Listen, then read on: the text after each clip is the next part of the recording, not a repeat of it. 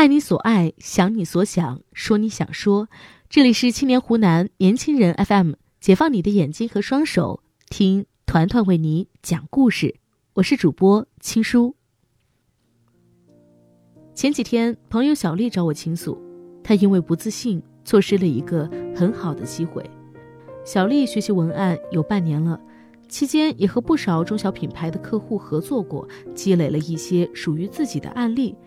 前段时间，他的文案课老师把他推荐给了一个知名的品牌商，品牌商主动联系了他，想跟他合作一篇文案，给出的价格是他平时合作的文案价格的三倍。因为时间比较紧，并且考虑到自己从来没有和知名品牌合作过，他突然很害怕做不好，所以最后还是找了一个理由拒绝了。后来他才知道。他的文案课老师给品牌商推荐了两个同学，因为他主动放弃了，品牌商又去联系了另外一个同学，那个同学很爽快地接下了这次合作。在此之前，他也没有与知名品牌合作的经验，于是花了更多的时间和精力去准备材料和撰写文案。最终，那篇文案的转化率不错，品牌商很满意，也决定之后跟他长期合作。小丽有一点后悔，她说：“如果当初自信一点，或许她也可以。当机遇来临的时候，总有人会因为自己没有准备好而选择放弃。可是这样一来，便会错过许多来之不易的机会。有时候，我们会羡慕那些早早就做好准备的人，羡慕他们的能力配得上自己的野心。殊不知，哪有什么万事俱备？大多数的人。”都是在边走边学。曾经的我也和小丽一样，常常怀疑自己的能力，而不敢去做很多事情。在我接触新媒体写作一年多，写出过不少作品，并且有了一定的名气之后，有位平台的主编来找我合作，他想邀请我去他创办的写作班里担任点评老师，指导学员写作。我既为自己得到别人的认可而开心，又暗暗的怀疑自己的能力。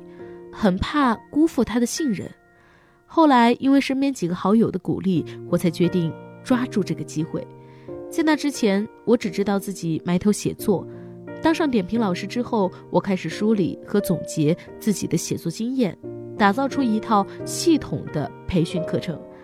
知道自己的教学经验不足，所以不厌其烦地向前辈学习，也在每一次授课和点评作业中不断总结经验和改进。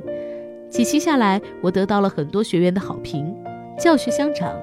在指导学员的过程当中，我的写作能力也得到了很大的提升。更令我惊喜的是，后来我也因为这一段经历被心仪已久的一个公司录用。在这个过程中，我才逐渐意识到，生活中那些完全准备好的事情，其实都在我们的能力范围之内。倒是那些我们自认为没有准备好的事，只要愿意踏出第一步。往往会逼着我们一点一点地拓展自己的能力边界，在舒适区里努力固然令人心安，往舒适区外迈出一步，却能加速成长。生活中有多少人在面临挑战的时候，一边选择放弃，一边心存遗憾？他们内心总有一个声音：如果我的能力跟得上就好了。可是事实上，我们的能力就是在一次次的挑战中才变得更强的。听过一句话说：“想要从安全的壳中破茧而出，往往最难的是迈出的第一步。”当你勇敢地接受挑战，你会发现这个过程中自己的舒适区会逐渐扩大。那些曾经令你恐惧或焦虑的事情，最终会在一次次的历练当中变成你力所能及的事情。反之，如果凡事都想等到万事俱备才开始，最后很大可能就是你永远都不敢开始。很多时候，比起外界的不认可，我们对自己的否定才是成长路上最大的拦路虎。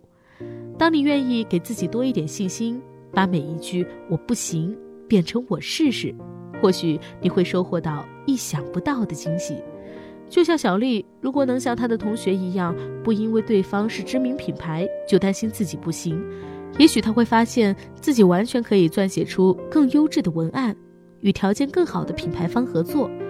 而我因为怀疑自己的能力，就拒绝担任点评老师，我也不会发现原来自己真的可以，更不可能这么快就在职场上得到突破。